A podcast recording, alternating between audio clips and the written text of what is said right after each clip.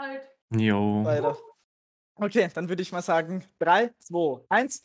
Hallo und herzlich willkommen zum Remain Podcast mit dem Daniel, dem Mel, dem Tana und dem Nick. Hallo. LS. Hi. So, wie geht's euch, Jungs? Unverändert Ja. wie immer. Unverändert wie immer, das trifft eigentlich Oh. ganz gut. Unverändert. Ist das so? Bierchen ist da, alles gut. Kann losgehen. Wohlgenährt und gut betankt oder so ähnlich. Dass du, dass du an der Zapfsäule hängst, wusste ich eh die ganze Zeit schon. Da sehe ich dich. Also ich den Tana auch. Das ist ja schön. Na, Florian, was hast du uns heute mitgebracht? Äh, eigentlich, ich, ich glaube ich eher weniger, aber Daniel hat vorhin etwas sehr Schönes vorgeschlagen. Äh, ja, Daniel, das beschäftigt mich tatsächlich immer noch. Ähm, äh, ich Hau habe raus, mich gerade ein bisschen verspätet tatsächlich, äh, weil wir zu Abend gegessen haben. Und da, da lief nebenbei, gut, ich kann vielleicht sogar noch erwähnen, ich habe davor Stimmen gehört. Wir haben die Stimmen in der Wohnung gesucht, aber das ist ein anderes Thema. Äh, da lief nebenbei der Fernseher, und das waren nicht die Stimmen. Ähm, und da, da gibt es die. Sendung Armis Deutschland. Und da haben sie den, den, den Bahnhofsviertel von Frankfurt mal äh, gezeigt, wie das da, wie das da tatsächlich so abläuft. Und ähm, Meinst du dort, wo die ganzen Heroin-Junkies rum, rumgammeln, da in diesen komischen Katakomben? und naja, so, also oder? zwischen, zwischen diesen, diesen Bankenhochhäusern und, und, und dem, dem Frankfurter Bahnhof tatsächlich. Und ähm, also ich meine, ich war jetzt schon ein paar Mal dort, äh, tatsächlich, weil mein Schwager ja aus Frankfurt kommt. Und da, da fährt man halt typischerweise so eine Sightseeing-Tour da irgendwie durch. Aber das ist halt echt krass, ne? Also dies, dies, das ist halt, da wird es nochmal wirklich dargestellt, wie das wirklich tatsächlich abläuft. Dass da die, die, die Menschen auf den Straßen, also wirklich am helllichten Tag an, den- an, den, an den Hausrändern sitzen und sich da in den Nadel setzen und neben den ganzen Bordellen und, und krass, also wirklich abgefahren. Ich weiß nicht, ob ihr das kennt, dieses arme, armes Deutschland, aber Glaub, nee, das ist die Sendung nicht, aber ich habe mal eine Dokumentation gesehen. Ich glaube, die war von, vom Y-Kollektiv, äh, diesem, diesem Funkformat, wo einer der Reporter halt mit so einem, der sich da unten in den Katakomben, ja hier, ist wirklich Y-Kollektiv gewesen, Münchens Drogen, äh, Katakomben, Junkies im Untergrund. Da geht es auch um den Bahnhof. Geiler Und da rennt halt, ja, ohne Spaß. Und die, der rennt halt den ganzen Tag mit diesem, mit dem Typen halt herum, der äh, früher aus einer reichen Familie gekommen ist, dann aber von, von der Familie verstoßen wurde wegen der Drogensucht, glaube ich, war das. Ich habe die Dokumentation schon seit zwei Jahren nicht mehr gesehen, aber ungefähr kann ich es wiedergeben. Und das ist schon heftig, was die, was die Leute da mit ihrer, mit ihrer Sucht so anstellen. Das hat mich echt, das hat mich ein bisschen geschockt. Ja gut, das hast du halt in fast jeder Stadt, ne? Das, das Wahnsinn. Ja. Die, die hocken halt öffentlich da rum, ballern sich alles rein, was sie finden und keiner macht halt was, ne? Aber aber, es gibt aber in so einem Ausmaß kenne ich es halt nicht. Ne? Also ich meine, hier bei uns siehst, kennst du das natürlich auch, aber das ist ja wirklich so, dass sie am helllichten Tag auf der Straße, wo, wo jeder, keine Ahnung, meine, gut, wenn du da einen Grundschuljungen vorbeiläufst, ich glaube, da gibt es keine Grundschulen, aber, aber Familie, oder weißt du ich, was einfach jeder da vorbeiläuft, ist nicht irgendwie so ein Viertel, wo man irgendwie, weißt du, so, was, wie man es halt so kennt. Bei uns gibt es halt so einen Burggraben, da, da, da treiben die sich halt rum.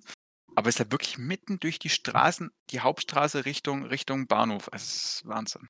Das ist aber auch in Hamburg der auch. Kanal. Ich war Hamburg tatsächlich mal auch. beruflich. Ich war tatsächlich mal vor ein paar Jahren beruflich in Frankfurt ähm, von einer Ladenbaufirma. Und äh, da hatten wir etwas außerhalb von Frankfurt zu tun, haben da einen Laden umgebaut und dann ähm, sind wir abends halt zum, zum Hotel gefahren, wo unser Chef uns eingemietet hatte. Und fuhren so Richtung Frankfurt, ey, in Richtung Bankenviertel, ne, die ganzen Hochhäuser. Und ich dachte mir so, ja geil, ey, schön mitten in der Metropole äh, ins Hotel, da pennen. Das ist bestimmt geil.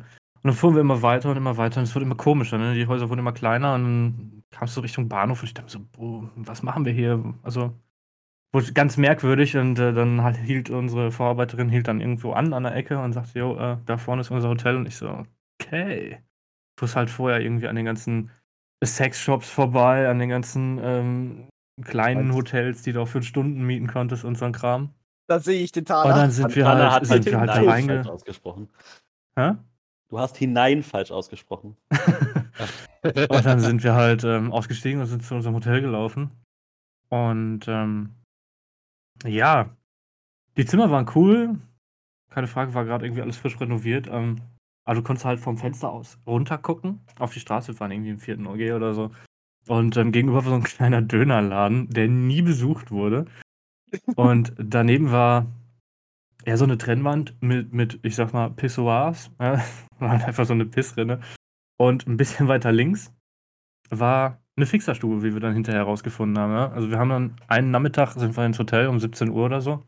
Eine Und ein? Kollege und ich, ja, ein Kollege und Ich hatten halt ein Zimmer direkt nebeneinander. Und wir Ich standen dann am Fenster und haben halt runtergeguckt. Sorry, ich kann mit dem Begriff Fixerstube Erklär gerade ich nichts dir sofort. dann kannst standen wir da halt, ne, und haben halt aus dem- legal stechen. haben wir halt aus dem Fenster rausgeguckt und haben uns gefragt, so, jo, wo, was stehen da die ganzen Leute vor diesem Haus, ne? Und wo kommen die alle her? Und warum sind das alles so Junkies? Und dann habe ich mein Handy rausgeholt und gegoogelt, ne, was hier in der Nähe ist. Und war halt die Fixerstube. Ähm, für alle, die es nicht kennen, ist halt ähm, eine Lokalität, wo sich Junkies legal Drogen oder beziehungsweise unter, ähm, Unter Sicherheitsvorkehrungen, unter Beaufsichtigung halt ihren Stoff holen können. Achso, die ist so, Ja, so ein nee, nee, Safe-Haus. Holen glaube ich nicht. Ich glaube, du kannst da halt da mit deinem Zeug rein und du hast dann da sauberes Besteck, also frische Nadeln und den ganzen Quark, den du so brauchst. Und damit du dir halt da irgendwie halbwegs, halbwegs gesund, sag ich mal, deine Drogen zuführen kannst und nicht irgendeine Nadel benutzen musst, die du aus irgendeinem Bach gefischt hast, die schon 20 Mal in irgendeiner Vene gesteckt hat. Ich glaube, ich Ja. habe tatsächlich die, die Fixerstube gerade gefunden, die du gemeint hast, weil die war auch in dieser Y-Kollektiv-Reportage. Das war halt drin. ganz das war, aber krass, das ne? war halt haben zu einer, einer Brücke gewesen, oder? Nee, es da war eine normale Straße. Okay, da wird dann es sicherlich war's mehrere von geben, ja. Ja, aber Und ähm, Bayern das war halt ganz krass. relativ krass dagegen Bären oder so. wir haben halt um 17 Uhr auf unserem Zimmer ge gesessen oder gestanden und standen halt wirklich am Fenster, wie so, also so wie so Gaffer, da kamst du ja auch total komisch vor, aber du konntest halt nicht wegschauen. Das war wie, wie RTL 2 oder hier, ne, hier RTL generell. Das ist Asi TV. Du 2. standst da und hast da darunter gesta gestarrt mit offener äh, Kinnlade und dachtest dir so, Bruder, wo, wo bin ich hier? Ja, du hast halt gesehen, wie die Leute da rausgekommen sind und sich dann irgendwie in die, in die Straßengosse gesetzt haben und, und sich da ihren Schuss gesetzt haben. Oder äh, irg- irgendein anderes Beispiel war, äh, da kam ein Mädel äh, mit einer, mit einer Aldi-Tüte in der Hand und hat sich in die Pissrinne gestellt und hat da ihre Klamotten dann hingestellt und über die Pissrinne geworfen und sich da umgezogen. Ne? Also splitterfasernackt hat sie sich da umgezogen und wir standen da oben. Was passiert hier? Das war ein krasses Erlebnis. Also, das war auch dann der Zeitpunkt, wo ich gesagt habe, alles klar, ähm, ich glaube, ich muss sie kündigen. Weil in so ein Hotel zu kommen, ist dann doch irgendwie. War ein bisschen weird. Du, du meinst, du hast die Firma dann dafür verantwortlich gemacht, dass du da in irgendeine komische, seltsame Ecke der Stadt geschickt wurdest, oder was? Ja, äh, guck mal, du musst überlegen, ähm, ähm, ich weiß nicht, wer sich in Frankfurt auskennt, ein bisschen weiter hinter Frankfurt, von mir aus gesehen, aus NRW, äh, ist das Loop 5, ja. Das ist so eine Shopping Mall. Ähm, und da in der Nähe sind auch Hotels, ja. Die Maler, mit denen wir auf der Baustelle waren, die sind dreimal lang hingefallen, dann waren die in ihrem Hotel. Und wir mussten halt nach Frankfurt reinfahren, weil unser Chef keinen Bock hatte, irgendwie 100 Euro mehr auszugeben für ein vernünftiges Hotel. Oh, Deswegen, ja, ich mache die Firma schon ein bisschen dafür verantwortlich, wo wir da genächtigt haben. Ja, da, da hätte ich ja Angst, wenn ich rausgehe, dass einer dieser Junkies dann daherkommt und mich absticht. Das auch, ne? Also du warst halt wirklich, ähm, ich meine, da war ich auch noch ein bisschen jünger, aber du warst halt schon, also so ein bisschen, du bist halt auch meistens erst nachts nach Hause gekommen, also so gegen elf oder zwölf. Da warst du dann auch, ähm, da willst du dann war nicht auch ganz so nicht. geheuer. Naja, eben, du willst halt auch einfach nicht aussteigen. Oh Mann. Naja, also. Das war meine erste ganz krasse Begegnung mit Frankfurt. Ey. Ich kann ja nichts zu Frankfurt sagen, weil ich war bisher leider nur einmal in Berlin. Äh, eigentlich zweimal, aber ich zähle das zweite Mal nicht, weil das relativ kurz war. Also nur für wirklich, glaube ich, so vier Stunden. Ich bin hingeflogen, hab dort mein Shit gemacht und wieder zurückgeflogen. Was hast du Ähm, denn da gemacht? Das war in meiner, meiner Lasertag-Zeit. Ah, Also Turnier gespielt oder was? wo war's? Wo, welche Halle warst du? denn? Boah, bei dieser Underground Lasertag, Geschisti, Geschasti, Hirngeficke. Hab Irgendwie so, die hatten, die hatten da mal ein, die hatten da ein Event, äh, da bin ich halt hingegangen, war halt zwei Stunden dort, hab mir dann noch bei der, bei der Berliner Mall dann Döner geholt und äh, bin dann wieder Richtung Flughafen. Bei Lasertag habe ich auch Hm. schon ewig nicht mehr gespielt, äh. Oder Warst du professioneller. Lasertag-Spieler oder was? Ich bin österreichischer Meister, ja. Du bist österreichischer Meister im Lasertag-Spielen. Ja, ich habe hier sogar so einen fetten Champion-Gürtel hier rumliegen. Warum erzählst du das niemandem? Das hat er mir tatsächlich schon mal irgendwie erzählt zu irgendeiner bestimmten. Ich gebe halt nicht so gern damit an, weil es halt. Ich glaube, da hatten wir tatsächlich das weil das Thema halt- Paintball gehabt. Weil das halt der Genau. Pussy-Sport ist im Vergleich zu Paintball, meinst du? Man kann es nicht ganz vergleichen, aber da würde ich halt, da würde ich halt eher gerne später drauf zurückkommen. Nämlich, ich Ach so, wollte noch erzählen, ab. ich, naja, das Abweichen ist nicht so schlimm, aber ich wollte halt noch erzählen, nämlich äh, in Wien ist halt relativ org bei den Bahnhöfen immer. Also ihr kennt das ja wahrscheinlich, jeder Bahnhof hat so irgendwie seine Drogenszene oder so. Aber ganz schlimm habe ich es mitbekommen in, in Meidling am Bahnhof. Also das, um es mal in den Kontext zu fassen, ähm, ich muss ja jedes Mal derzeit, wenn ich zur Arbeit fahren will, durch, durch Meidling durch. Und da steigen halt auch immer wieder relativ interessante Gestalten immer in den Zug ein. Aber das ist nicht mal das Schlimme, weil eigentlich, es war, das war vor zwei Jahren zur, zur letzten, zur, glaube ich, war das Europawahl? Irgendwie sowas. Wir waren, ich muss halt in Wien wählen gehen, weil ich in Wien gemeldet bin.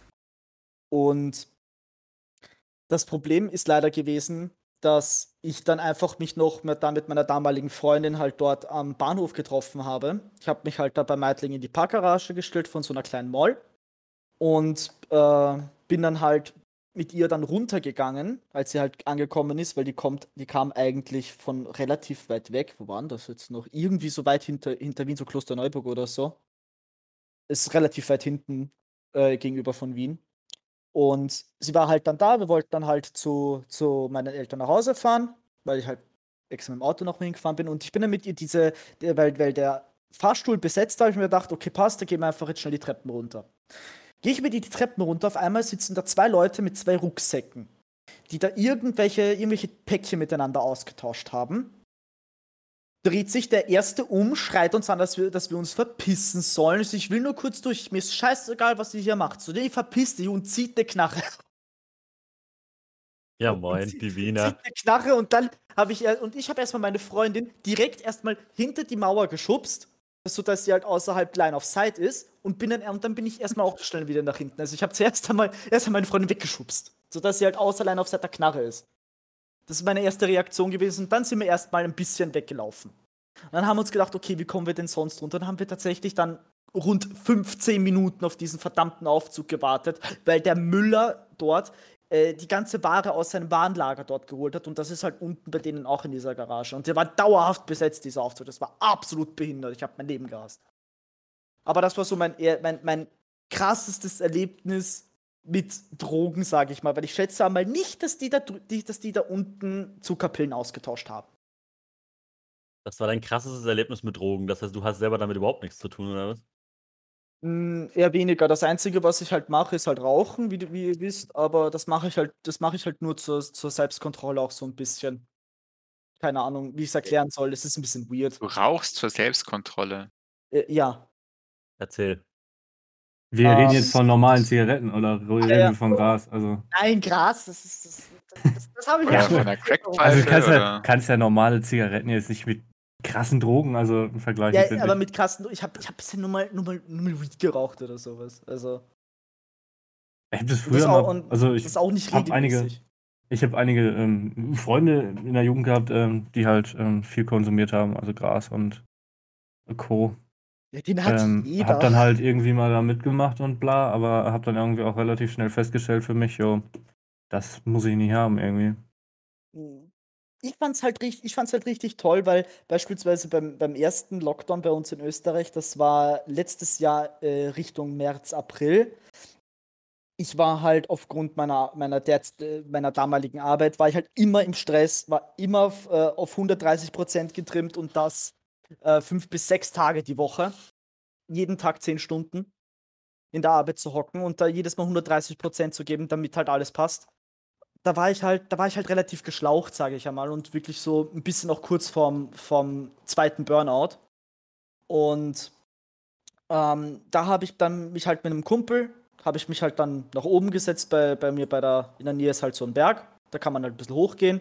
Haben uns halt den, äh, zu einem schönen Ausblick hingesetzt und haben da halt einen miteinander geraucht. Und da habe ich halt diesen Effekt wert, äh, wert äh, schätzen zu wissen, dass der Kopf so ein bisschen auch runterfährt. Dass quasi so alles, was dich halt irgendwie so beschäftigt hat, ist, so jetzt ein, ist in diesem Moment dann einfach völlig egal gewesen. Es, es, es entspannt einfach so ein bisschen den Kopf. Wenn das Sinn macht.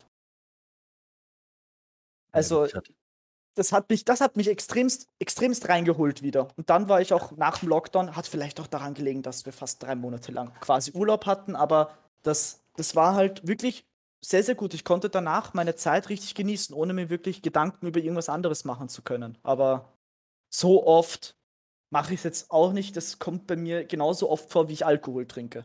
Also vielleicht zweimal im Jahr, wenn es hochkommt. Wollte schon sagen, Äh. jetzt, jetzt käme hier der jetzt Äh, der äh. Spruch, so wie ich Alkohol trinke, täglich. ja, interessant, äh, krass. Ich meine, wer hatte bis jetzt noch nicht damit irgendwie in irgendeiner Art und Weise Erfahrungen, ob es Also jetzt muss- solche Extreme ist oder halt, weil man es ausprobiert hat.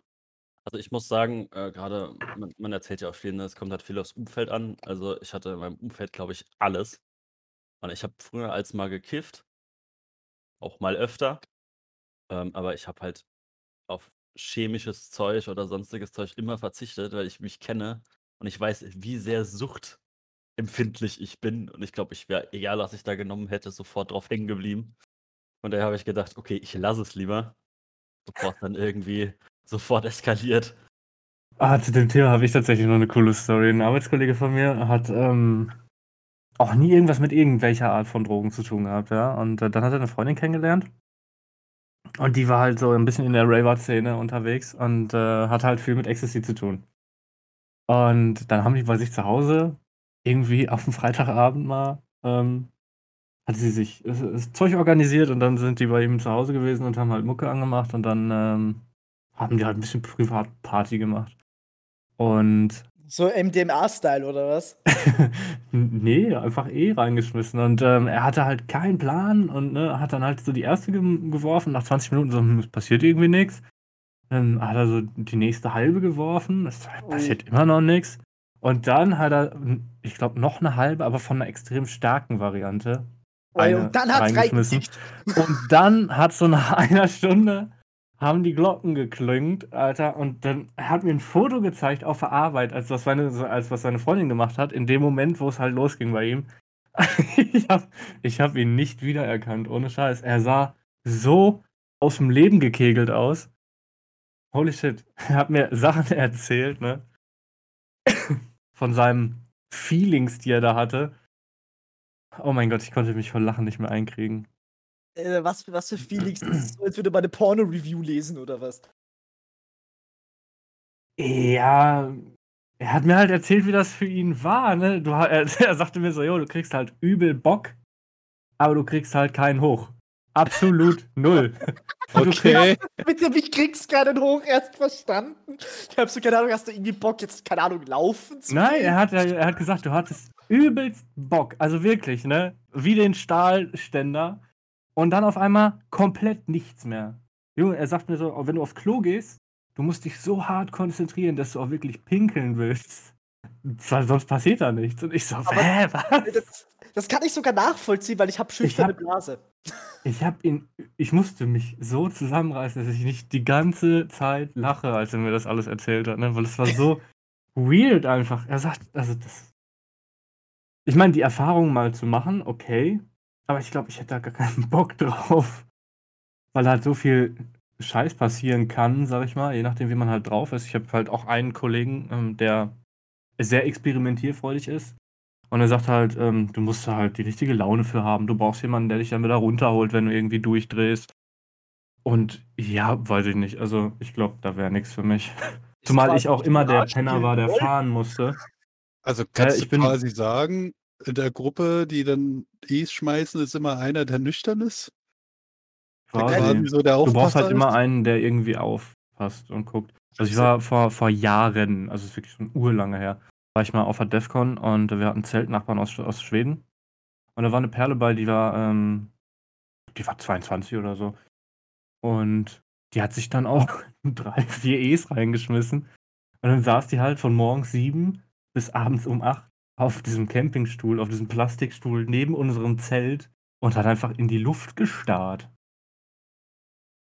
Und ein Kollege hat sich neben sie gesetzt, sich ein bisschen versucht mit ihr zu unterhalten, da kam halt nicht viel. Die war halt komplett in einer anderen Welt. Hat sie die rosa Elefanten. Jo. Und dann gibt es halt die Leute, die da komplett drauf klatschen bleiben und immer in ihrer eigenen Welt hocken. Und dann bist du wieder bei den Leuten, die in Frankfurt auf der Straße hocken. Und sich jeden Tag die Nadel in den Arsch stecken. Äh, für- um Ich, ich, ich, ich habe mir die Leute tatsächlich lieber angeguckt damals. Ich, ich fand das immer witzig, wie die dann, ne, gerade in, in der Techno-Fanbase ist das halt das mit den Pappen und die, die Ex-Szene, wenn die dann anfangen, ihre Kieferkicks zu schieben und so. Ich habe mir das einfach gerne angeguckt, weil ich das so lustig fand. Ich selber habe davon nie irgendwie, hat mich nie irgendwas dazu gereizt, überhaupt irgendwie in die Richtung zu gehen und mal irgendwas auszuprobieren. Man merkt ja, der Daniel ist verdächtig ruhig bei dem Thema. Ich merk das Äh, schon. Tatsächlich muss ich sagen, habe ich da eigentlich äh, relativ wenig Erfahrung gesammelt. Also äh, klar, das mit dem Umfeld, wie gesagt, kann jeder, kennt jeder. Aber äh, klar hat man das auch mal ausprobiert, Gras und so, aber ich, ich weiß nicht, ob ihr das kennt. Kennt ihr das, wenn man dieses Schwindelgefühl nicht mag? Ah, Also, also ich bin so ein Mensch, ich mag, also mir wird auch schlecht, wenn ich Beifahrer im Auto bin. Deswegen fahre ich auch meistens und, und, und äh, als ich mal Gras geraucht habe, da war das einfach genau das gleiche Gefühl. Und Weißt- somit war es auch meine ganze Erfahrung, weil ich, weil ich es einfach nicht leiden konnte, mir ging es so beschissen, dass ich auch nie wieder irgendwas anderes tatsächlich probiert habe. Also ich Das hat bei mir aber nicht auch viel viel zu erzählen. reingespielt.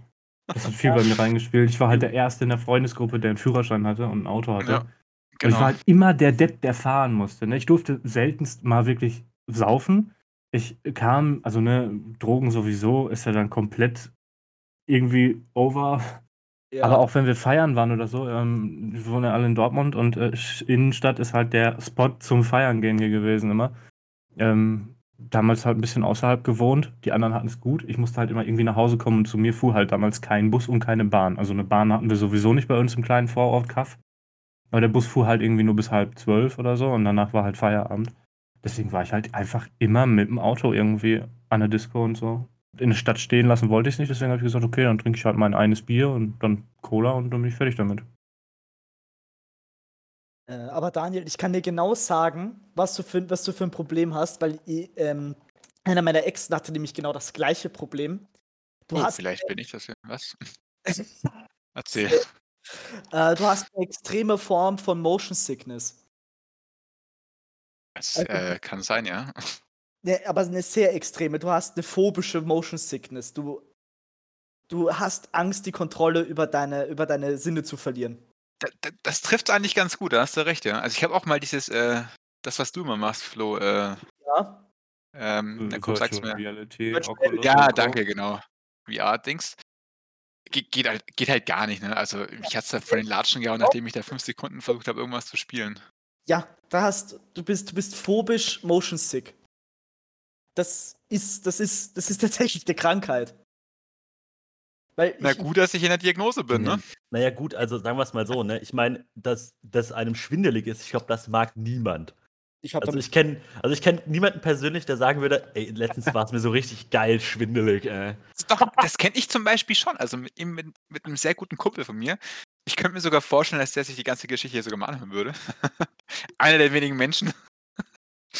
ähm, den, den taugt es halt so richtig, ne? Also der, der sagt, oh, es dreht sich und ne, du, du, du drehst den Kopf Echt? und dann hast du das Gefühl, als würde dein Gehirn so zwei Sekunden Delay haben und sich dann hinterher drehen. Das Mhm. taugt den halt voll. Und ich, das kann ich halt überhaupt nicht nachvollziehen. Nee, man, das habe ich Voll. jedes Mal, das habe ich jedes Mal, wenn ich zu viel saufe. Ich weiß zu 100 Prozent, ich bin einer von den Menschen, ich weiß zu 100 Prozent, wenn ich zu viel saufe, ab einem bestimmten Punkt weiß ich, okay, du gehst gleich safe kotzen und danach kannst du weiter trinken. Das ist ganz komisch. Ich gehe dann wirklich einfach ins Bad, weil sich alles dreht und so, ne? Oder beziehungsweise zu einem bestimmten Punkt während des Saufens geht man dann einfach ins Bad, weil man merkt, so man muss kotzen, dann kotzt man, dann geht man weiter saufen. Und dann weiß man, okay, man geht nachher, wenn man pennen will, nochmal kotzen, weil du legst dich ins Bett und alles dreht sich. Ja, kenne ich. Das hat mir ein Kollege beigebracht, nämlich der Fabian. Das war nämlich mein Zivildienstkollege und ich gehe mit dem halt. Das sind die einzigen Male, wo ich Alkohol trinke, auch mehr Alkohol, ist nämlich mit ihm zusammen, wenn wir zweimal im Jahr unsere kleine Sauftour machen, einmal im Frühling und einmal in der Sommer. Und das Lustige ist, er hat mir beigebracht, Strategie zu spalten. Bedeutet einfach nur, du trinkst, trinkst, trinkst, merkst, okay, du willst mehr trinken, aber dein Körper kann nicht mehr, gehst aufs Klo, steckst den Finger in den Hals und machst da Strategiespalten rein. Und dann kannst du weiter trinken. Also beim Also- Trinken muss ich mich eigentlich nicht übergeben. Ich merke auch immer, also wenn mir dann schlecht wird, dann, dann haue ich mal zwischendrin was Normales rein. Wobei Wasser geht bei mir nicht, dann muss ich sofort brechen. Also meistens wird es dann Malzbier oder so, dass dann irgendwie die Lichter wieder angehen. Ah Äh, ja, oder auf, auf, sowas, auf der. Firmenfahrt, auf der Firmenfahrt wollten die mir mal, ähm, da war ich auch übel am, am Scheppern und war hinterher so weg. Und dann kam irgendwer und meinte, ja, hier trink das mal. Und haben die mir Kamillentee gebracht. Und ich hasse Kamillen. Ich, bin echt, ich Oh. trinke echt gerne Tee, ne? Aber Kamillentee ohne Zucker geht halt gar nicht. Und dann haben die mir diesen Kamillentee irgendwie eingeflößt. Alles kam halt instant wieder raus, ne? Beim Trinken in die Tasse und so weiter. Also katastrophal. Ja, ja, ja, ja, ja, ja. Also bei uns in der, im Freundeskreis ist dann irgendwann auch so ein, so ein Insider draus geworden, äh, den Spanier machen. Und Den zwar war das den, den Spanier machen. Ja. Ähm, also ich, ne, man geht mit seinen Freunden, trinkt halt was und bei mir kommt halt irgendwann der Punkt, das könnte auch wieder zur Theorie vom Flo passen. Ähm, irgendwann ist der Punkt da, wo ich weiß, okay, jetzt wird's knapp, dass ich den Weg nach Hause finde. Und ich bin, ich bin so, ne, also es eine, also ähnlich wie eine Zwangsneurose, wenn ich gefeiert habe oder irgendwas. Ich brauche einen Rückzugsort, wo ich weiß, ne, da ist alles safe und da komme ich zurück, egal wie. Ich, vor drei Jahren war ich auf dem Junggesellenabschied in Prag und da war genau das Gleiche. Ich habe gesagt, ich brauche einen Zweitschlüssel. Also wir hatten eigentlich nur einen Schlüssel. Ich habe gesagt, ich brauche auf jeden Fall noch einen Schlüssel, weil ich weiß, wenn ich irgendwann diesen Punkt erreicht habe, aber das wissen auch alle Leute, die mich kennen, dann gehe ich und gehe halt nach Hause oder Hotel oder sonst irgendwo und leg mich ins Bett, weil dann ist aus die Maus. Und dann ist es immer so, ne, dann auf einmal ist der Daniel halt einfach weg. Ne? Ne? Mitten in der Party, das Daniel ist weg, dann heißt es dann immer, er hat den Spanier gemacht. Aber das ist echt wahnsinnig. Ich. Ich muss dann weg. Das ist dann, ne, da kommt der Punkt. Und das Übergeben habe ich ganz, ganz selten. Also so gut wie nie. Gibt es irgendwie nicht. Es kommt dann irgendwann der Punkt, wo ich weiß, okay, wenn ich jetzt noch was trinke, dann, dann, dann komme ich nicht mehr nach Hause. Ja, doch, ich habe das das, ich hab ich das auch. früher immer nach Hause, dann wurde es mir schlecht, dann habe ich gebrochen, dann habe ich mir irgendwas Normales zu trinken geholt und dann noch zwei Stunden zocken, bis man wieder halbwegs nüchtern ist und dann pennen gehen. Dann hast du morgens auch keinen Kater. Ich bin halt also auch nie ein Kater in meinem Leben. Meine, meine Anti, meine. Anti-Kater und Anti-Kotz-Strategie ist halt echt immer ähm, gewesen jetzt die letzten Jahre. Ich, egal wo wir hinfahren und wo wir feiern, ich laufe nach Hause. Ja, das ist immer, das ist immer Ich eine bin gute irgendwann mal knappe zweieinhalb Stunden nach Hause gelaufen, mitten in der Nacht, also morgens früh irgendwann. Und war zu Hause, ey, und dachte mir so, ja geil, ey. Jetzt schön irgendwie was futtern und dann ins Bett. Dann lübt der Lachs. Und dann weiter. Ja, das hilft. Und dann kannst du wieder, ja. Das war, das hilft, ey. Ich bin, also das ist zumindest meine, meine Strategie, wo ich immer ganz gut gefahren bin. Einfach nach Hause laufen, nicht irgendwie mit Bus und Bahn. Nee, Ja. Bahn, also Bus und Bahn ist es immer, ist immer der absolute Abschuss, weil allein durch diese ganze, diese ganzen Ruckler und ach, was, was weiß ich, äh, Kurven fahren und so, da, da, da fängt's, da hast du dann das Gefühl, du bist in der Kajüte von der Titanic, kurz vorm Untergehen. Ja, das, das sind die Städter, die sich beschweren, ey. Ich komme aus dem- Dorf. Bei mir gab es sowas nicht wie nachts noch ein Bus, der fährt oder so. Das ist Luxus pur. Ja, Aber aber Ich ich musste, ich, Taxi, musste zu, ich musste zu Ich- Fuß gehen. Ich also- mach's aber auch, auch wie Tana tatsächlich.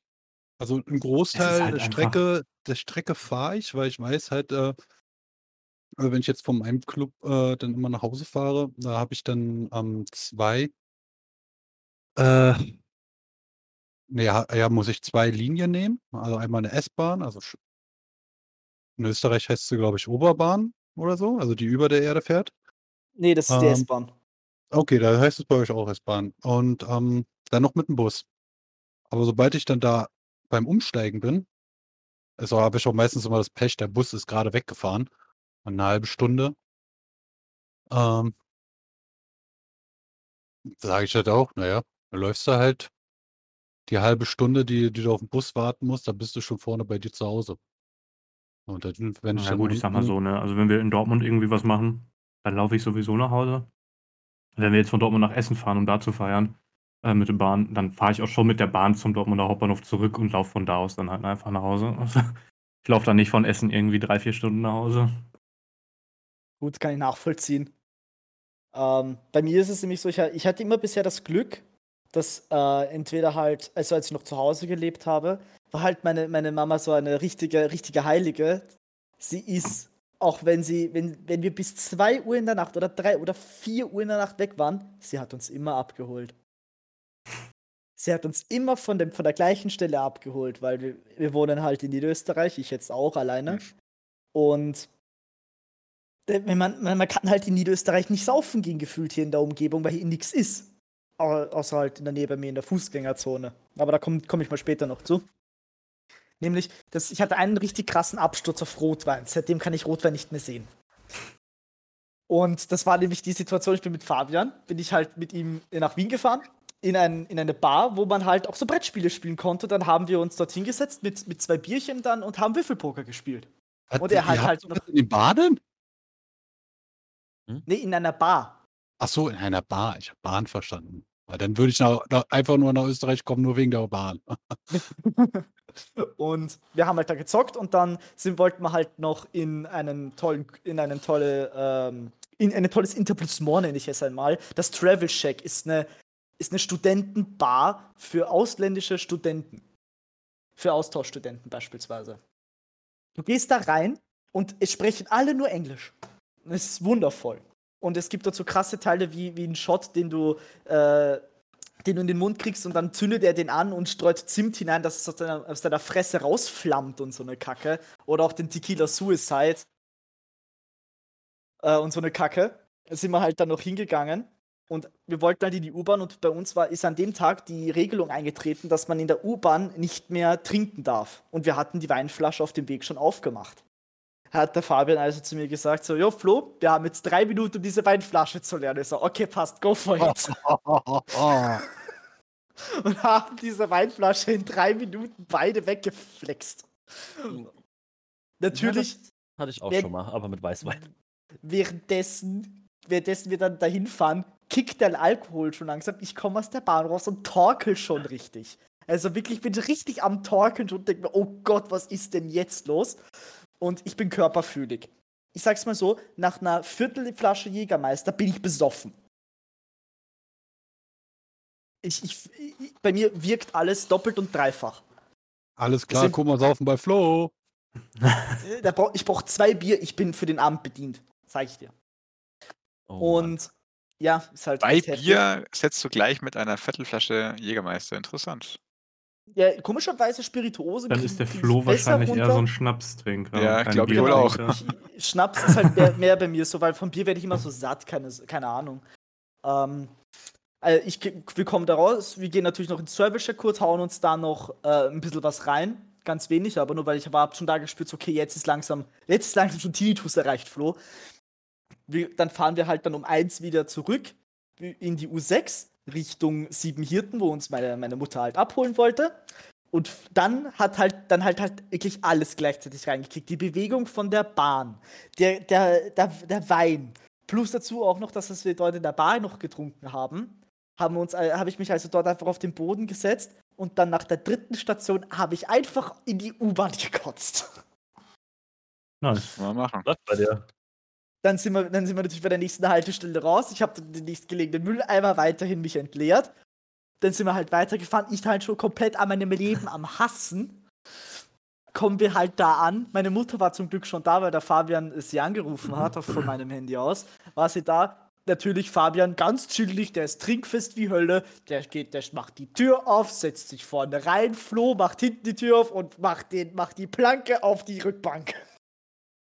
Oh Mann.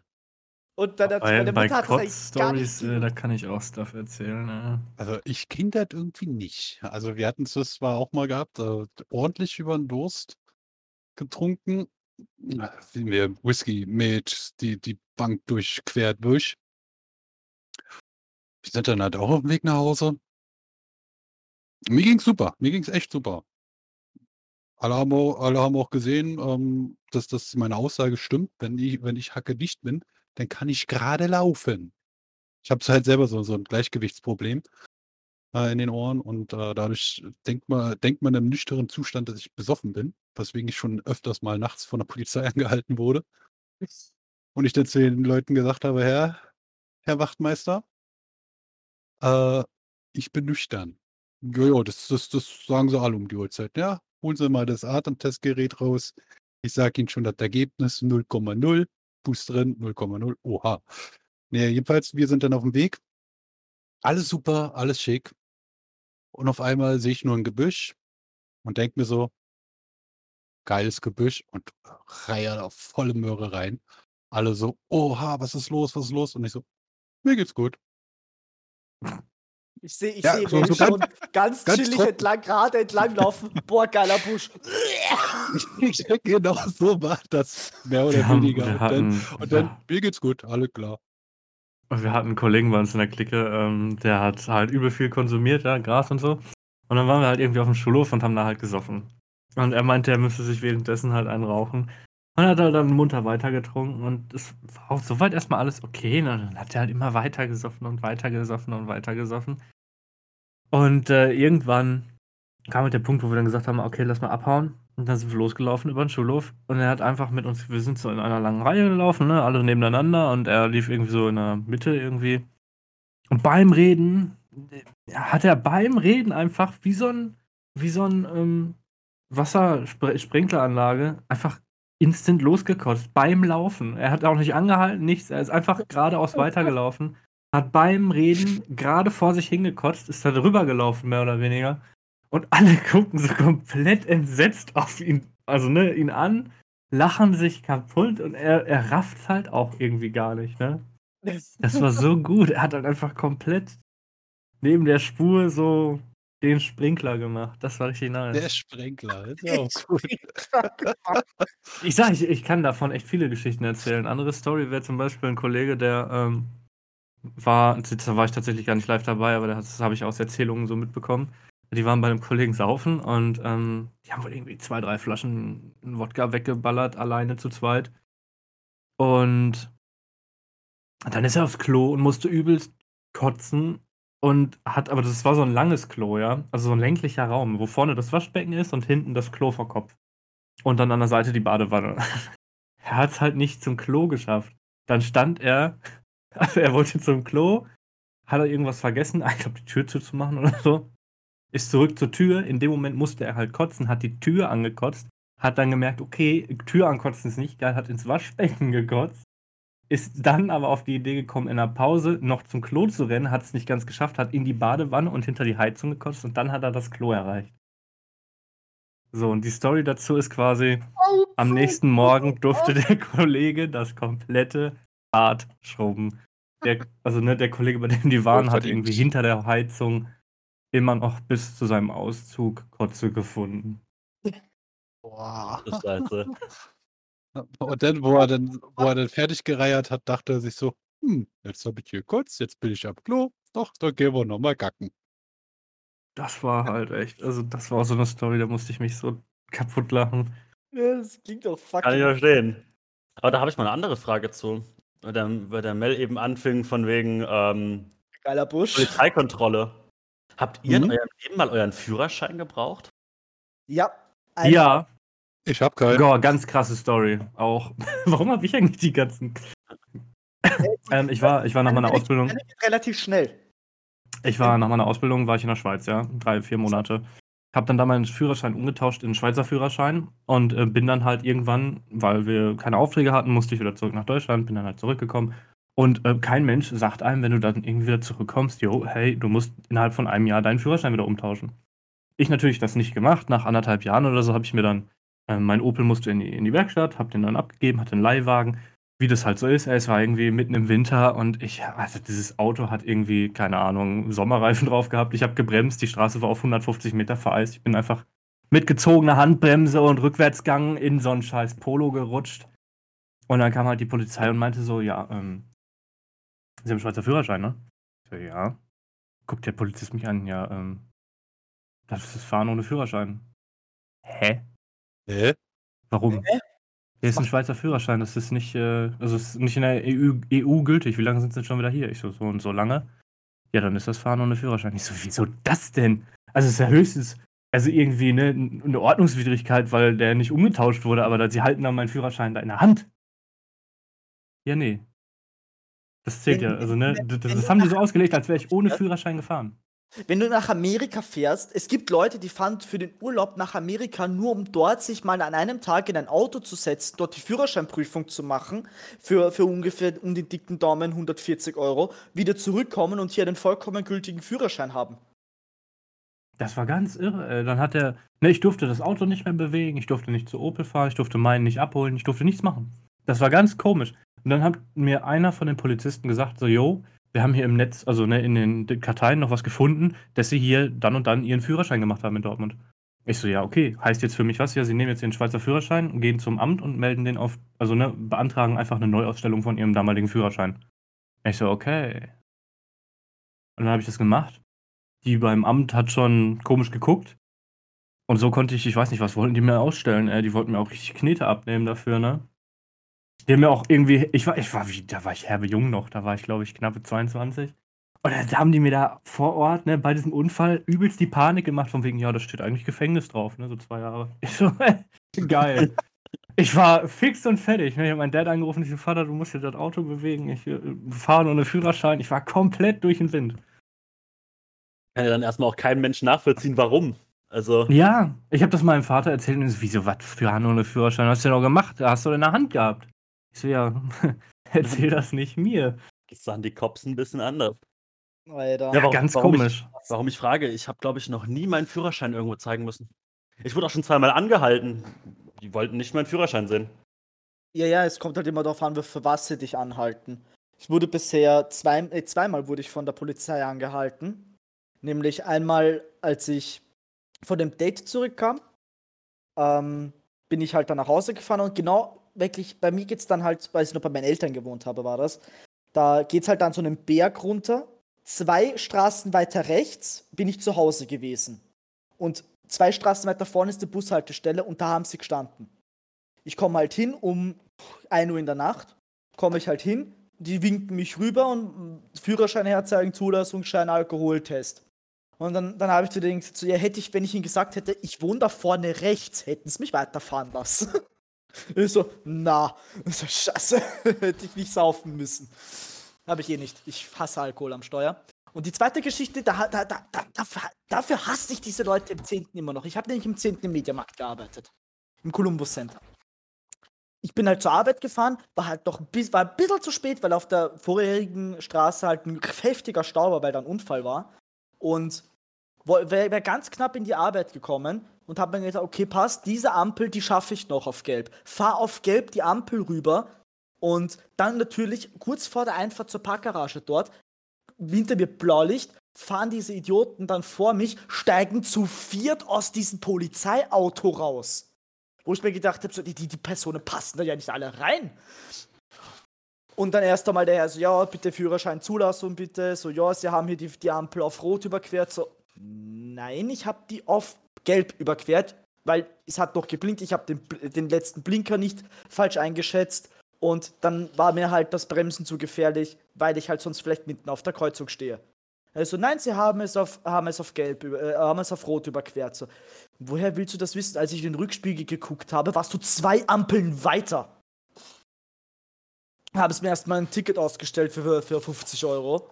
So, ja, ich soll das bitte dann äh, heute bezahlen, sonst kommt es halt zum Gerichtsverfahren, das wird dann noch teurer. Und ich denke mir einfach so, okay, passt, bin ich dann zumindest in der Mittagspause dann dahin gelatscht und habe das Ticket bezahlt. Und, dem, und er hat gesagt, ja, ich hoffe, Sie haben was draus gelernt. So, ja, das nächste Mal, wenn ich das mache, werde ich in den Rückspiegel gucken. Oh Mann. Ja, weil das, Das ist ist ja halt aufgefallen. ein amerikanisches Prinzip, ne? Ich bin damals äh, von, von Essen nach in, in den Süden gefahren. Und so bei Frankfurt, äh, bei Frankfurt sage ich schon, bei Köln rum, ähm, haben die Cops sich auf einmal vor mich gesetzt mit äh, Bitte folgen. Und dann haben sie mich irgendwie so in die Kölner Innenstadt gelotst zum, zu irgendeiner Tankstelle. Über was weiß ich wie viel Kilometer. Ähm, dann holen sie mich raus und meinten so, ja, ihr Reifen ist platt. Und ich dachte so, was? Hä? Wie mein Reifen ist platt? Steige aus. Okay, Reifen nur noch halbe Luft. da habe ich noch mit denen gequatscht, ne, müssen aufpassen, äh, wegen ähm, wie viel äh, Profil da jetzt auf dem Boden ist und dass da halt der Reifendruck stimmt, weil man dann kann ja Unfall bauen. Hin und her gemacht und dann sind sie gefahren. Und ich dachte so, hm, die wollten nicht mal meinen scheiß Führerschein sehen. Und ich war da gerade 18. Also ich war noch sau jung. Also es hat mich echt fast schon geschockt, dass sie nicht meinen Führerschein sehen wollen. Und ich habe auch so, ansonsten jetzt seit acht Jahren, wo ich Auto fahre, noch nicht einmal meinen Führerschein zeigen müssen irgendwo. Also Ja, wenn ich, den, wenn ich den nicht gemacht hätte, also bis heute hätte ich keine Probleme gehabt, sagen wir es mal so. Wahnsinn. Ich dachte irgendwie, Ja. so, man wird da ständig kontrolliert, muss den ständig mal irgendwo vorzeigen, aber nö. ja, machst ein halbes Jahr lang da den scheiß Führerschein und musst dir noch nicht mal vorzeigen. Was für ein Mist, wa? Ich hab Ja. zwei Jahre gemacht, weil ich mir mittendrin den Fuß gebrochen hatte. Uff. Das ist übel. Ja, hier in Berlin, da bist du eigentlich, äh, brauchst du eigentlich keinen Führerschein per se. Weil mit dem öffentlichen Verkehrsnetz, was wir hier haben, äh, kommst du eigentlich zu jeder Zeit an jedem Ort. Ja, in Metropolen. Dauert manchmal. Ja, äh, wusstest du, dass Berlin eine Zeit lang das beste öffentliche Verkehrsnetz der Welt hatte? Glaube ich dir nicht. Hatten wir eine Zeit lang, aber dann kamen die Japaner. Also, es hat nicht lange gedauert. Ne, wir hatten also, das hat mir auch 'n Ausbilder damals, äh, erzählt. Der sich halt sehr viel mi mit der Geschichte der Öffis auseinandergesetzt hat. Warum man so was macht, ich habe keine Ahnung. Aber er meint „Ja, das ist ja hier, weil da, wo wir unsere Ausbildung hatten, äh, beziehungsweise der Kooperationspartner war, da war halt auch 'ne stillgelegte Bahn äh, gewesen. Und der konnte uns dann auch noch den alten Bahnhof zeigen und so was alles. Und er meinte so: „Ja, das war mal 'ne Zeit lang so.“ Alles klar, wenn du das sagst, wird das stimmen. Aber war interessant, auch mal so zu hören. Aber in Berlin zum Beispiel, ist auch 'ne 'ne 'ne ganz lustige Sache. Ihr wisst ja aus der deutschen dunklen Vergangenheit, da hatte doch so 'n Typ da auch so 'n paar architektonischen Vorstellungen gehabt, ne?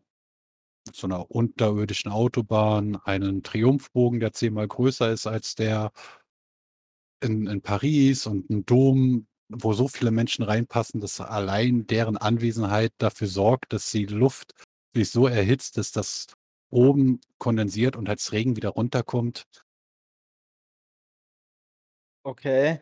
Diese unterirdische Autobahn gibt es noch.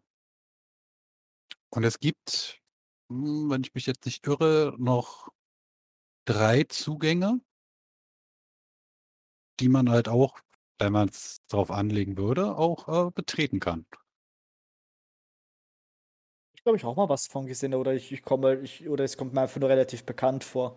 Also, sie haben einmal ein äh, einen Zugang gezeigt, den der ist am U-Bahnhof Alexanderplatz, also im U-Bahn-Bereich vom von dem Bahnhof. Ähm, und 2 sind im kleinen jeweils im kleinen und im großen Tiergarten. Die Okay. sind sogar sehr, sehr offensichtlich. Und in dieser Doku, die ich da auch gesehen hatte, da haben sie gesagt: „Ja, es gibt halt 'n, äh, Zu Zugang, äh, a am Alexanderplatz. Wir dürfen nicht zeigen, wo es ist“, halten mit der Kamera voll auf die Tür drauf. Und ich meinte so: „Alles klar, da v da da gehe ich immer vorbei, wenn ich wenn ich von der U8 hochkomme.“ Ist gut zu wissen. Wenn man mal schnell abhauen muss, kann man da schnell die Tür eintreten und abhauen. Ja, war echt interessant. Also, dass die dann da so: „Hm, ja, alles klar, dürfen wir nicht sagen, wo das ist.“ Und du siehst nur s weißt ganz genau, wo das ist, weil du da immer jeden Freitag da vorbeiläufst. Ich wollte grad sagen, also, wenn du halt ortskundig bist, ne, wenn die irgendwo die Kamera hinhalten dann weißt du's. Also, ist ja überall so. Wenn sie Mhm. da irgendwie sagen wollen, so: „Ja, das und das, äh, das wollen wir nicht zeigen.“ Jeder, der da irgendwo halbwegs in der Nähe wohnt, weiß genau, wo's ist. Alte Äh Panzer Panzergaragen, äh, Das das ist doch das Gleiche wie mit Tatort, wenn man Tatort schaut, also, falls man so was tun würde, dann dann erkennt man doch auch die ganzen die ganzen Gegenden, wenn die in der eigenen Stadt spielen. Das ist doch ist doch das Gleiche im Endeffekt. Ja, richtig. Oh Denkt man sich. „Ah, schau mal, dieses Gebäude, das kennt man doch. Ah, siehst du, da haben sie jetzt Tatort gedreht.“ Ich frage mich halt immer, sperren die dann wirklich so die komplette Stadt ab eigentlich? Ja. Oder Ja. drehen die da einfach Frage. wild drauf los? Nein, äh, ich kann das genau sagen, nämlich bei mir in der Straße wurde nämlich für eine österreichische Krimiserie Tatort Österreich? Naja, So. fünf Töchter und irgendwas so oder für einen Film oder so, wurde nämlich die Location, die nämlich links weiter bei mir die Straf Straße rauf ist, ist so eine Villa. Ah. Und die sieht von vorne relativ, relativ geil aus. Ihr kennt ja diese Cinematic-Shots von den ganzen Häusern und so weiter, wie die auch mal davor stehen und da labern und da kommt so ein Cinematic-Shot, wo jetzt die nächste Szene stattfindet oder so. Mhm. Und die haben da halt zwei Tage lang die komplette Straße bei uns, also wirklich die, fast den kompletten Block, komplett abgesperrt. Wir hatten noch eine Information auf der Tür hängen, so ja, hier an diesem, diesem Zeitpunkt, äh, an, zu diesen und diesen Uhrzeiten werden hier Dreharbeiten stattfinden. Und ich komme halt, ich natürlich Flo komplett verpeilt, kommt komplett geschlaucht von der Arbeit nach Hause, fährt gerade mit dem Auto, chillig, mal so hinein in seine Straße und dann kommt, kommt sehe ich halt so, sehe ich halt so, hä, wieso ist es hier so hell?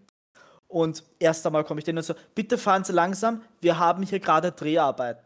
Ich fahre da also vorbei und es ist und es haltet gerade so fett diese Kamera drauf und ich habe tatsächlich dann äh, äh, in der in der ORF-Mediathek mal geguckt von, die, von dieser Serie und mein Auto ist tatsächlich in diesem einen Cinematic-Shot drinnen.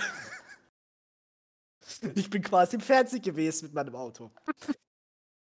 Der Flo, der alte Fernsehstar. Ja, ohne Spaß. Ja, nice. Und das, das Heftige ist halt gewesen, du sitzt, ich sitze hier halt so, äh, spiele mit meinen Kollegen, dort, äh, spiele halt mit meinen Kollegen und ich hatte das Gefühl, draußen ist es taghell. Und es war mitten in der Nacht noch. Weil diese Scheinwerfer so dermaßen lichtintensiv sind, dass du, dass du das Gefühl hattest, da draußen explodiert eine fucking Atombombe. Ja, das sind ja auch ordentliche Blutlichter, die du da hast. Ich glaube, Also, die sind sogar tatsächlich auf industriellen Standard. Ja, die, die haben da bis, bis 3 Uhr in die Nacht gedreht. Ich musste halt am nächsten Tag um, musste ich um 7 raus, damit ich, äh, damit ich halt zur Arbeit fahren kann. Und ich, die, die, die schreien dann noch mit seinem, der schreit dann mit seinem Megafon um 3 Uhr in der Nacht durch die Gegend, wo es mir dann schon wirklich so langsam die Halsschlagader geplatzt ist, wo ich einfach dann das, das die Balkontür aufgerissen habe und dem entgegengeschrieben habe, jetzt halt dir nicht die Fresse, du dummer Spasti. So, so wie Karl Heisenberg. Ja, aber dann hat er das Da Megafon einfach die Klappe hochmache und runterbrüllen. Ja, ist wirklich, ohne Spaß, hab ich, ich habe ja auch wirklich rausgehangen, damit ich schön, die, die, der Schall schön nach hinten kommt. Weil das haben sie auch schon die anderen Nachbarn aufgeht, die haben sie auch schon beschwert gehabt, dass sie da so lange drehen. Und dann haben sie dann haben's tatsächlich Ruhe gegeben. Dann nicht einmal 15 Minuten später waren alle Lichter aus, die sind, dann ist alles sind alle einfach weggegangen, aber das ganze Equipment haben es stehen lassen. Ich hätte mir theoretisch dann in der Früh so eine Lampe ausstecken können, dort in meine Wohnung stellen könnten, können und ich hätte jetzt eine Atomleuchte bei mir in der Wohnung stehen. Und niemand geil. hätte was gemerkt. Es ist auf jeden Fall dann gut, wenn du streamst, ne? ja, Perfekt ausgeleuchtet. aber die Ja, sterben wirklich großräumig ab. Ich konnte auch nicht in der Nähe parken. Ich musste, ich musste 10 Minuten weit weg parken zum Latschen. Das ist eigentlich hier in meiner Straße relativ selten. Also sehr selten. Ähm, warte mal, welcher Film war das? Äh, ich glaube, das war tatsächlich Born-Identität. Da waren wir ähm, am S-Bahnhof Friedrichstraße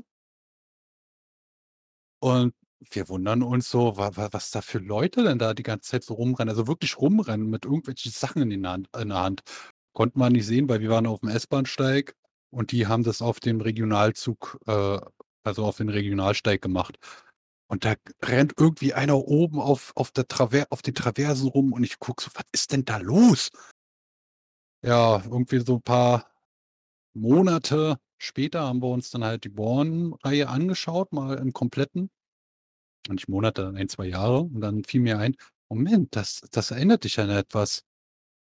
Ja, da stellte sich heraus, wir waren an dem Tag an dem Bahnhof, wo sie gedreht haben. Ja, nice. Die haben den da nicht, die haben den Bahnhof nicht gesperrt. Also die haben den Zugverkehr für, für, die, für den Dreh dort nicht gesperrt. Die Züge, die dort eigentlich so nach Plan halten würden, sind durchgefahren. Ganz einfach. Die haben irgendwie, keine Ahnung, von der Zentrale oder so eine Meldung bekommen, so von wegen äh, Berlin-Friedrichstraße langsam fahren. So nach dem Motto. Was? Aber ich habe ich hab noch eine andere Story, nämlich gestern zufällig, das war richtig lustig, da kann ich, kann ich sogar was vorlesen.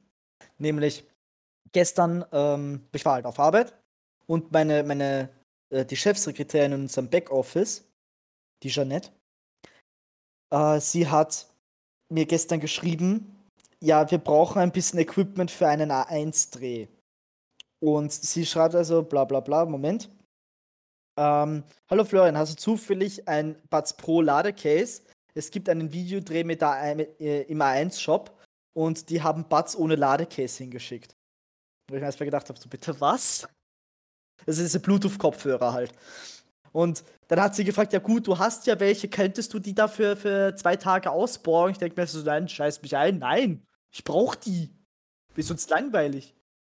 In der Bahn. Und dann haben sie gesagt, okay, passt, dann äh, kannst du wenigstens dann äh, Schnellladeadapter und zwei USB-Kabeln dahin bringen. Und ich mir einfach denke, so, what the fuck, wieso sollte ich zwei USB-Kabeln dahin bringen? Und dann sollte ich denen, denen das nur noch aufbauen helfen.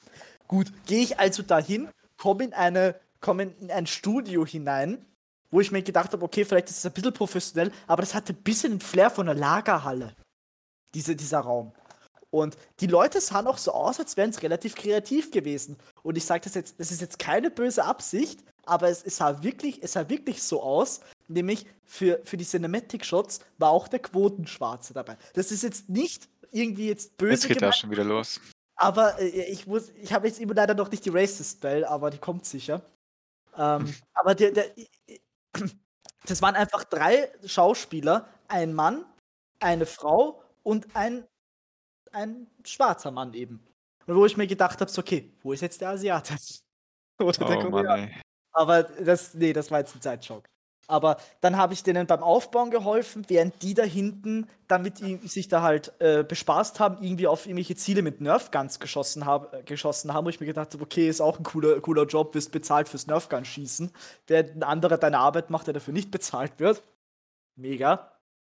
Helf halt denen kurz da beim Aufbauen, äh, du dir kurz mal einweisen noch, so wie, wie man diese Buds überhaupt einsetzt, weil da hatten sie auch keine Ahnung von. Und der Cinematic Shot ist tatsächlich relativ gut geworden. Also, da war ich zum zweiten Mal halt bei einem Dreh dabei. Also, ich war halt einfach nur da hinten, hab das kurz gemacht, die haben dann angefangen zu drehen und dann habe ich gesagt, okay, passt, ich muss zurück zur Arbeit. Bye, bye. Und dann bin ich wieder zurück zu meiner Hacken gegangen. Es gibt tatsächlich von mir auch äh, einen Mitwirkenden in einem Film. Und zwar in ein, einer der Neuauflagen, der Cup. nee, einer von den Neuauflagen von Die Welle. Da waren wir als äh, Komparsen ähm, für die äh, Wasserball, für das Wasserballspiel dabei. Du, du willst mir ernsthaft erzählen, ich könnte vielleicht einen, wenn ich jetzt den, den neu aufgelegten Film Die Welle mir angucke, dass ich dich in einer Wasserballseele, einen kleinen Mel in, in, in, in Badehose sehe, Nee, im Publikum. im Publikum, dass ich einen Mel ohne, ba ohne kleine Badehose im Publikum sehe. Ja, ich habe den bis heute nicht geguckt, weil wir wollten das eigentlich mal nachschauen, ob wir wirklich da so zu sehen sind, weil bei jedem Shot ist die Kamera direkt vor unserer Nase da vorbeigefahren. Ja, das kann man, kann man ja mal gucken, aber. Wahrscheinlich haben sie sich gedacht, so, oh, boah, ist der hässlich, Alter, das schneiden wir raus. Du bist einfach geblurrt worden.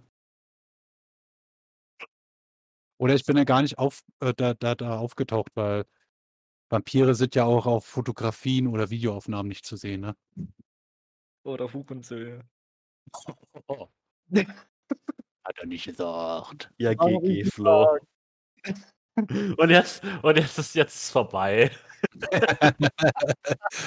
Nein, Jetzt Jetzt gibt haben wir direkt die verloren. rote Karte, wenn du es hochlädst. Äh, Ja, Jetzt eh, Alter. möchte ich ins Jahr. das Flavor davor machen. Es ist eh alles ab 18 dann eingestellt. Das ist kein Problem. oh ja, klar. Nee, wirklich nicht. Oh Mann, ey. Was, ich mit den, was mit den anderen? Die sind so still hier. Ja, ohne Haben sich einfach mal Daniel? rausgezogen. Daniel, der Tana. Han hat vorhin viel geredet. Der Daniel, der Daniel streut immer nur so seine, seine feine Prise ein. Ja, er wirft halt so das Stöckchen in den Raum und wir Das, schlagen das uns ist rum. wie mit Salz. Man muss immer nur so eine, eine, eine kleine Prise machen, weißt du? Und der- Rest läuft dann von allein. Du meinst Ja, also das eine Annonce. Salz, eine mit Aal, alles Salz. Genau.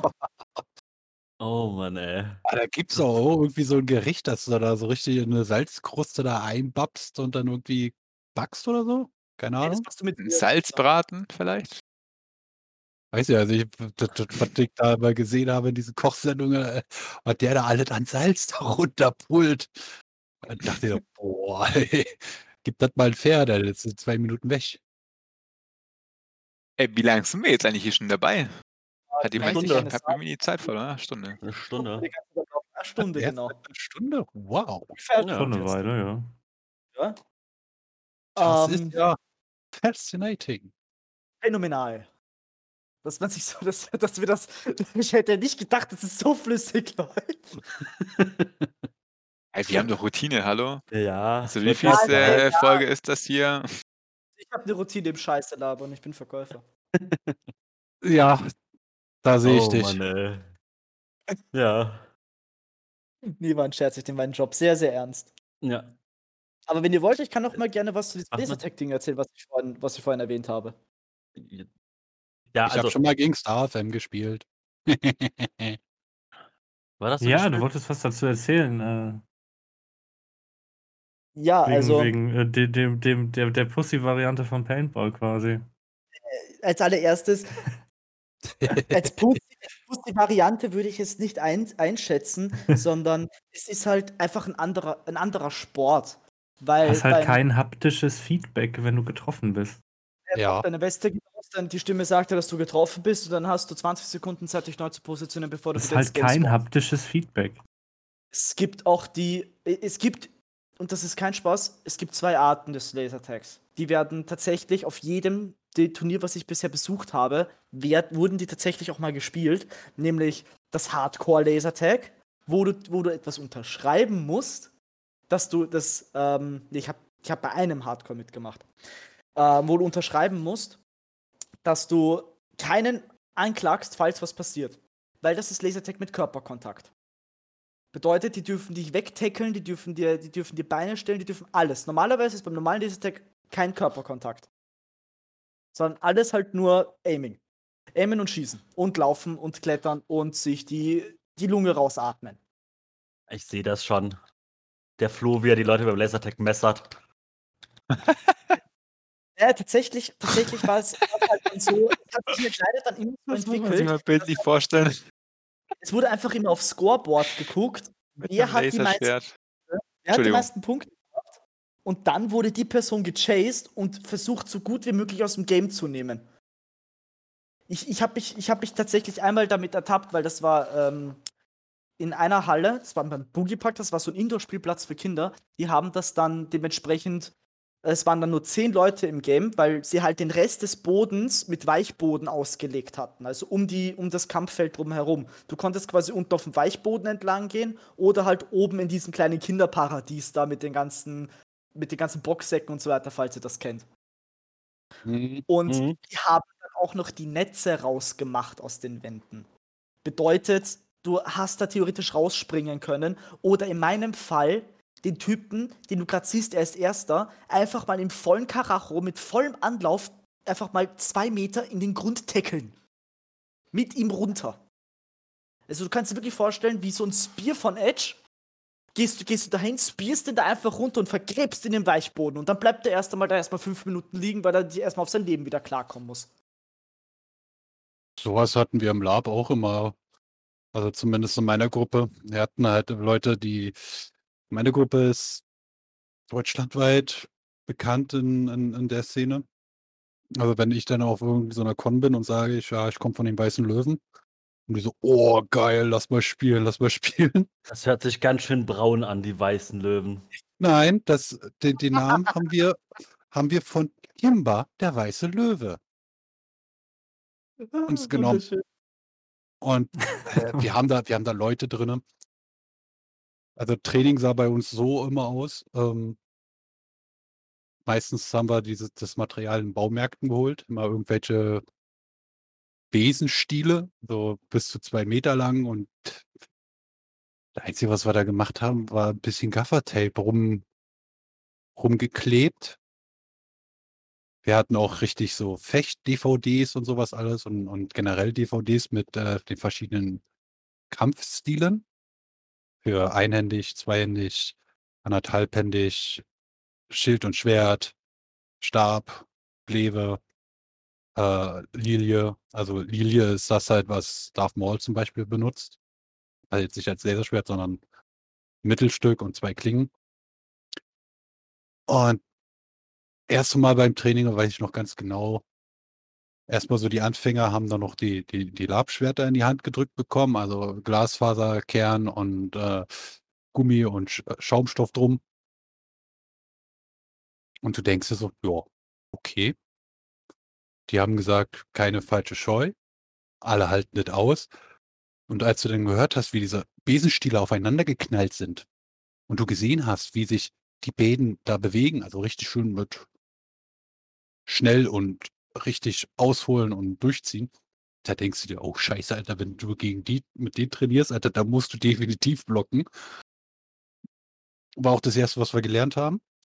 Und dann auf den Cons ist es dann auch meistens immer so, ähm, es gibt dann halt auch da diesen Vollkontaktmodus, den du halt immer irgendwie mit einem roten, mit einem roten Band signalisierst. Jetzt stell dir mal vor, da kommt ja mehr oder weniger so eine ausgebildete Truppe, in Anführungsstrichen ausgebildet, und die fangen dann da an zu fighten. Und da kommen noch ein paar andere Leute, die ebenfalls auf dem gleichen Stand sind. Alter, was, das da, was wir da für Kämpfe hatten, das war so geil. Also mit Blessuren, die dann von so einer Kunde nach Hause kommen, war bei uns ganz normal. Also blaue Flecke, Prellungen, Platzwunden. Hatten mal wir eine blutige. Nase vom Hardcore Blaze Attack, also da hat mir einer Vollkant auf die Fresse gehauen. Ach, das, das ist ja noch harmlos. Das ist noch harmlos. Vor allem, wenn da einer kommt, der mit so, mit so einem Kriegshammer hier, so, so Blackhand-Style, bloß halt nur mit einem größeren Kopf da ankommt und da auch einmal so volle Möhre ausholt und du halt merkst, dass halt im Kopf, also im, im Hammerkopf, halt ein bisschen mehr Material drin ist, damit das Ding auch stabil ist. Und du das erstmal schön gegen die Brust kriegst und dann auch noch A, das noch mit ausspielst, dass du halt auch noch einen Sprung nach hinten machst, dass das halt authentisch aussieht. Und du dann merkst so, eigentlich hättest du das Ding machen können, so wie der gezimmert hat, da wärst du selber weggeflogen.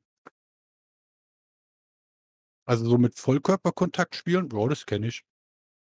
Ja, das so, beim Lasertag ist halt so, ich vergleiche halt immer das gerne mit ähm, Paintball ist wie, wie äh, Counter-Strike, also taktisches Gameplay, Teamwork, es kommt auf eine Teamleistung an und Lasertag geht, ist wie Call of Duty. Du Jeder für sich. einfach, du jeder für sich seine Eigenleistung und du hast einen dauerhaften Spielfluss.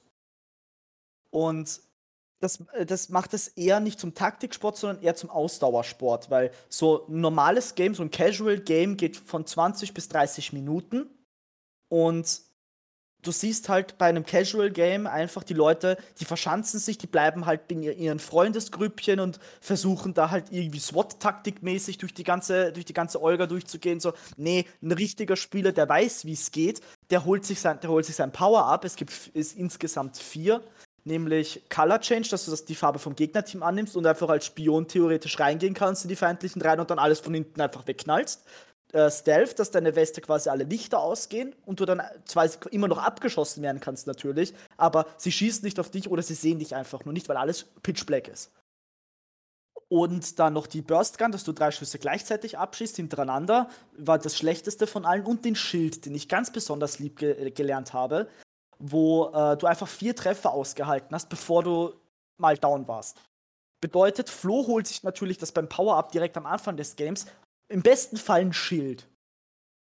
Du renn, und dann schaut er sich um, okay, wo sind die meisten Gegner? Wo kann ich am meisten jetzt reinhauen in der, in der Zeit, um so effizient wie möglich zu bleiben? Es geht alles um Effizienz.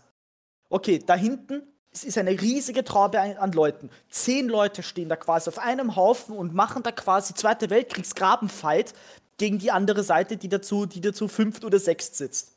Okay, Flo also die Rutsche runter, rennt mit vollem Karacho einfach rein, springt über die nächstgelegene Deckung und macht dann den Reaper-Move. Die nannten ihn Rambo Flo, äh.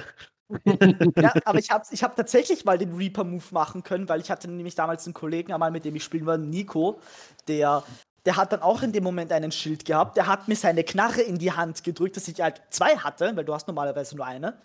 Dann natürlich er, er, er rennt mit mir mit, die, das Ding geht einigermaßen weit, weil es so, einen, so einem alten, wie so bei so einem Telefon, so einem alten, so einem äh, gedrehten Kabel ist, renne ich halt mit ihm rein, er springt rein mit mir, er legt sich auf den Boden und ich mache natürlich dann wirklich so, ich drehe mich und schieße jedem Einzelnen mit einem Flickshot irgendwie auf die Schultern, weil die Schultern sind die besten Teile, wo du treffen kannst. Und du schießt einfach, ich habe einfach alle umgenietet und dann habe ich natürlich noch am Ende eine, eine Pose dazu gemacht. weil alle tot waren. Es war das gesamte Gegnerteam war komplett weg. Und dann stehe ich erstmal auf, schaue mich um, so, drück dem Nico wieder seine Knarre in die Hand, wink ihnen allen und dann laufen wir wieder weg. Weil die sind dann bald wieder alle activated und wir wollen dann nicht wieder in den feindlichen reinstehen, wenn du activated bist. Weil dann hast du nämlich 5 Sekunden Invincibility Frame. Und so Also, das das halt nicht, einfach, in, ne, ich muss nicht in den Zerg ehrlich zurück. sagen, ich muss ehrlich sagen, ne, das ist mir einfach zu, zu unehrlich. So. Also ich, ich finde, das ist zu viel drumrum irgendwie so. Ich habe halt gerne meinen Markierer, Alter, und, und baller mit Kugeln auf irgendwelche Leute. Jedem Ja. das Das halt, finde ich irgendwie. ich bin halt. Ich finde, ich feiere feier das irgendwie mehr als, als des, Lasertag. deswegen trage ich bei, beim Paintball immer ein Lederhalsband. Nee, Weil nach, tatsächlich nachdem, nicht. du, nachdem du einen Ball gegen, gegen den Kehlkopf bekommen hast, da passt Ja, du dann gut. auf.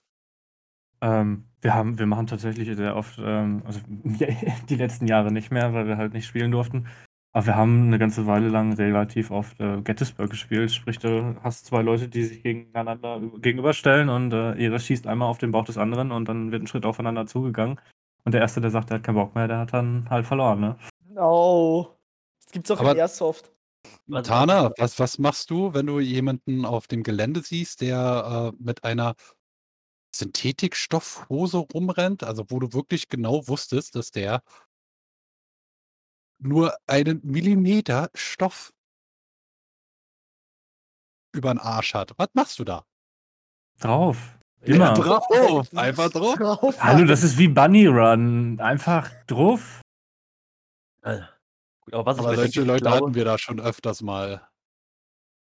Was aber, denke ich, auch ziemlich geil ist, es gibt ja jetzt auch ähm, diese, dieses VR-Laser-Tag. Und ich glaube, Ja. das ist auch wieder was Geiles. Also, Ja. Aber das Problem ist halt, dass es relativ, relativ teuer zum, zum Machen ist. Ja, du brauchst ja auch noch da dieses komische. Das Tracking plus allem, das kann halt alles relativ, äh, relativ scheiße sein, aber i- es würde halt beide Dinge, in denen ich sehr, sehr gut bin, in VR und Lasertag, würde beides vereinen und ich wäre eine absolute Gottheit. Also wo Höchstwahrscheinlich. ich, wo, ich, wo ich da halt die, die meisten Kosten sehe bei so einem Ding, ist halt der, ja, ich, ich nenne es jetzt einfach mal Trampolin, weil ich es jetzt nicht besser beschreiben kann, äh, was du dann brauchst, damit du halt die Bewegung quasi simulieren kannst. Das, Nein, das Hin und Herrennen. Nein, das, das funktioniert ja mit, mit äh, Lasern. Ja, aber du musst dich ja auch quasi ja irgendwie bewegen, ne? Ja, es gibt kabellose VR-Headsets auch schon. Ja, aber in der, in, Quest. In, in der Wohnung kannst du ja, kannst du ja schlecht irgendwie.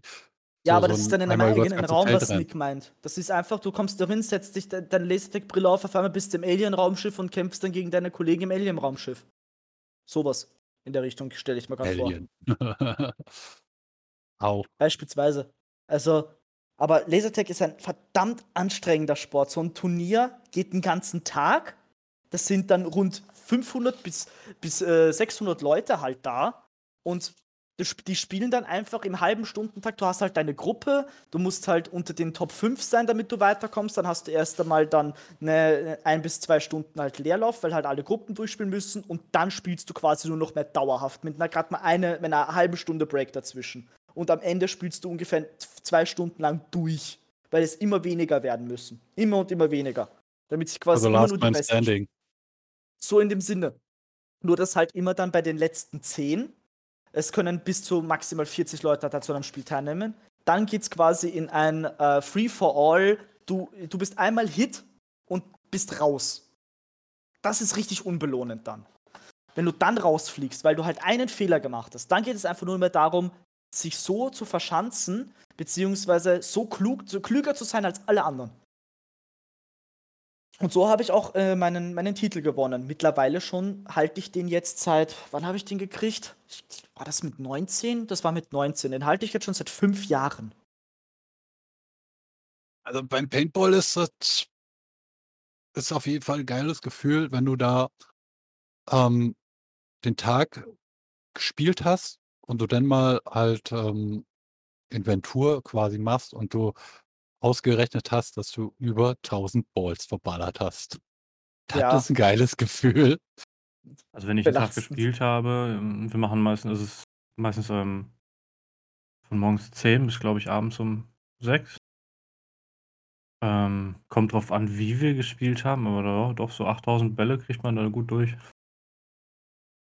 Ja, also wir haben hier, wir haben in Berlin halt ein paar Speedball-Hallen.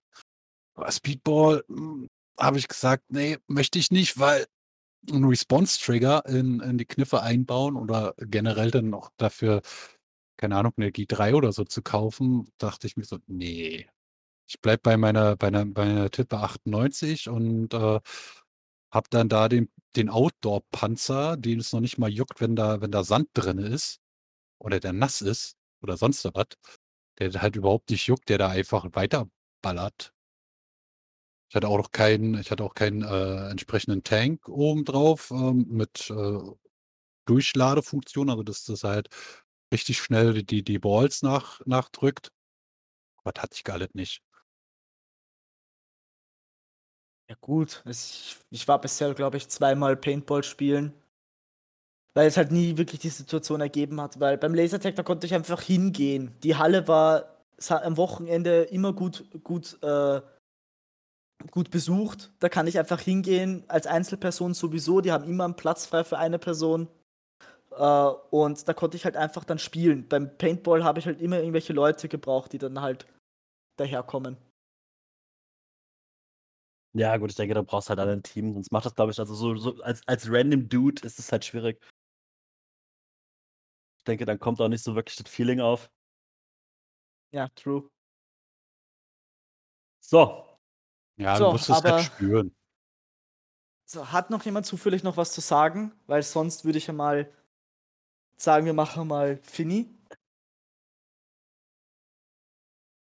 Wir haben jetzt Woche so jetzt mal, erstmal ja. nicht.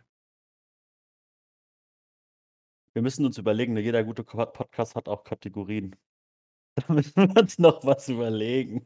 äh, die, wir können ja, wir können ja die Kategorie gleich am Anfang machen, lustige Arbeitsgeschichten von Flo. Mit so einem kleinen, mit so einem kleinen Jingle. Aber nur, wenn du den Jingle komponierst. Bitte. Und Tana singt ihn. Ja, Nee, Hana singt ihn. Aber so richtig unmotiviert. So, ich singe nicht. aber so richtig so, Arbeitsgeschichten von Flo. Bing. Oh Gott. Da sehe ich uns. Oh Mann, ey. Das kann was werden. Und dann kommt auch noch nix Rant oder so. Nix Rant der Woche. Oder einfach fünf Minuten über irgendein Thema aufge. Nix Oder- Oder, oder, dann kommt noch Mia noch mit dazu.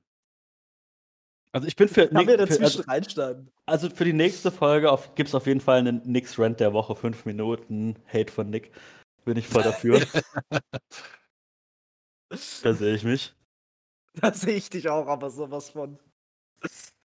Ich glaube, ich habe auch Und schon Daniel was, kriegt, was ich kriegt, mich die, kriegt die. Spanier-Kategorie, wo, wo man erzählt, wo er in Spanien gemacht hat. Ist der überhaupt noch da, Daniel, oder haben wir den unterwegs Ich bin verloren? auch da, ich habe den Spanier noch nicht gemacht. Daniel hat, glaube ich, über eine halbe Stunde nichts mehr geredet hier. Alles Das klar. darf, ich würde ich würd behaupten, dann darf Daniel uns jetzt verabschieden. Genau. Natürlich. Dann äh, vielen Dank für eure Zeit. Es war mal wieder sehr schön, mit euch zu reden. Ähm, wünsche euch einen schönen Abend. Und äh, ich gebe das Wort an Flo für den nächsten Termin. Äh, das wird jetzt, ich weiß noch nicht, wie genau das jetzt alles abläuft. Das ist alles eigentlich jetzt nur testmäßig gemacht, aber wir schauen einfach mal, was sich entwickelt. Weil Sehr schön. das soll eher alles Spaß sein. Wir wollen uns einfach mal vielleicht hinsetzen, einfach mal zwei Stunden einfach äh, weird quatschen, ohne irgendein Ziel.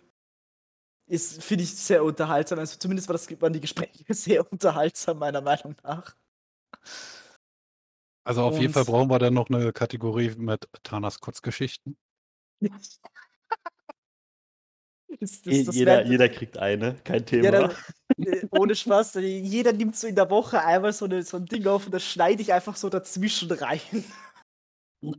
So zwischen, Okay. den, zwischen den Themen und da kommt auf einmal der Jingle. Andere. Kotzgeschichten. Andere hauen Und er erzählt im rein. Monolog einfach diese Kotzgeschichte. Oh, finde ich super. Das wäre so lustig. Das würde ich urfeiern, wenn das wirklich so funktioniert würde, wie ich das mir vorstelle. Und dann kommt auch noch Mels Weisheiten. Also, Die ist einfach irgendein Gott. Bullshit vor, den er beim Googlen gefunden hat. Wenn du einschläfst mit Popo, die juckt, du aufwachen mit Finger, die stinkt. Ich finde, das ist ein gutes Schlusswort. Da wird, da, das lassen wir stehen, oder? Lassen wir jetzt einfach so, so stehen. Jetzt verstehen. Vielen Dank ähm, für eure Zeit, wie es Daniel schon gesagt hat. Ich hoffe, man, äh, es war einsatzweise unterhaltsam. Und ähm, demnächst werde ich auch noch ein bisschen was ausarbeiten, dass man vielleicht uns irgendwie so E-Mails mit irgendwas schicken kann oder Themenvorschläge, beziehungsweise wenn man halt irgendwie die Geschichte hat, die man erzählen möchte, dass man, dass ich dir dann vielleicht den Monolog einfach runterlese und es reinschneide oder so. so am Ende. Du musst die Geschichten dann Boah, aber je nachdem, zu wem sie passen, we- werden sie dann vorgelesen. Natürlich, natürlich, alles klar. Oha, Alles die klar. müssen wir mal hier vorlesen. Na dann, dann. schön mit Öl. Ciao. Ciao, bitte. Dann eine Tschö. schöne Zeit noch. Bis zum nächsten Mal.